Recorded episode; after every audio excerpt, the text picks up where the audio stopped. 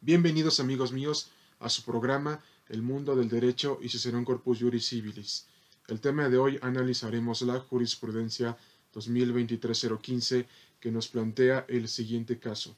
¿Qué pasa cuando nos promueven un juicio de controversia de arrendamiento inmobiliario para demandarnos el pago de las rentas adeudadas de más de dos meses y subsecuentemente el embargo preventivo cuando estamos ante una situación de la pandemia SARS-CoV-2 COVID-19. En el presente episodio contestaremos a esta inquietante pregunta. Sin más preámbulo, comenzamos.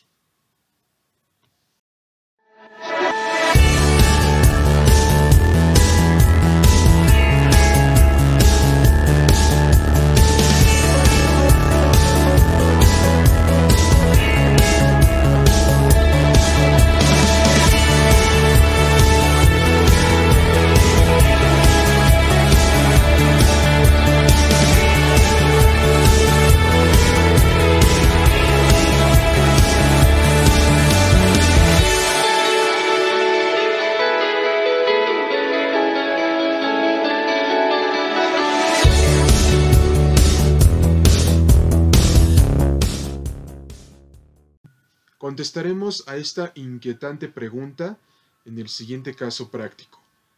Juan Pérez, en su calidad de arrendador, celebra un contrato de arrendamiento con Juana Pérez en su calidad de arrendatario, en donde acuerdan que la renta será por 30 mil pesos mensuales con una duración de un año forzoso para casa-habitación, como lo establece el artículo 2448C del Código Civil de la Ciudad de México. Vemos en la presente situación que Juana Pérez cumple puntualmente el pago de la renta de 30 mil pesos mensuales con nuestro arrendador Juan Pérez. Por lo que en esta situación vemos que el plazo del contrato de arrendamiento fenece porque se había cumplido un año.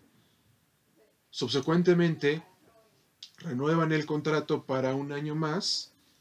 Nuestra protagonista arrendataria sigue pagando la renta puntualmente y tenemos una gran sorpresa que llega el 11 de marzo del 2020 en donde la OMS declara al SARS-CoV-2 COVID-19 como pandemia mundial.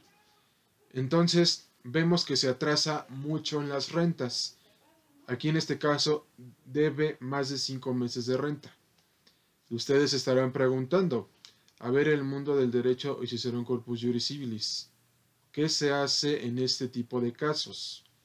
La respuesta es que se intente hablar con el arrendador para que se les reduzca un porcentaje de las rentas, porque tal y como lo menciona el artículo 2431 del Código Civil, en la, que nos menciona que cuando estamos a una situación en donde no podemos pagar la renta ante un caso fortuito o de fuerza mayor y este dura más de dos meses, se tiene que pedir la rescisión del contrato de arrendamiento.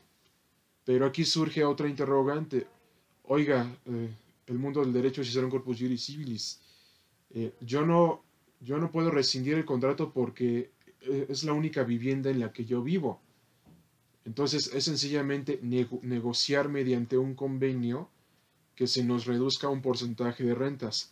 Pero en la mayoría de los casos, mis, mis estimados radioescuchas y oyentes, los arrendadores, en este caso nuestro, nuestro protagonista, el, nuestro arrendador Juan Pérez, indiscriminadamente y a espaldas de nuestra arrendataria promueve una controversia de arrendamiento inmobiliario en la cual se le emplaza a Juana Pérez para que acredite estar al corriente de las rentas adeudadas y para que se le haga el embargo preventivo, ya que en caso de, que no compruebe que las pagó, se le embarguen bienes suficientes de su propiedad para garantizar las rentas adeudadas.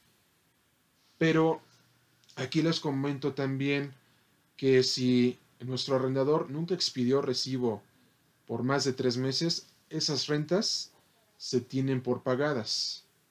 Pero muchas veces en estos casos, lo más recomendable es buscar a un abogado especialista en el juicio de amparo.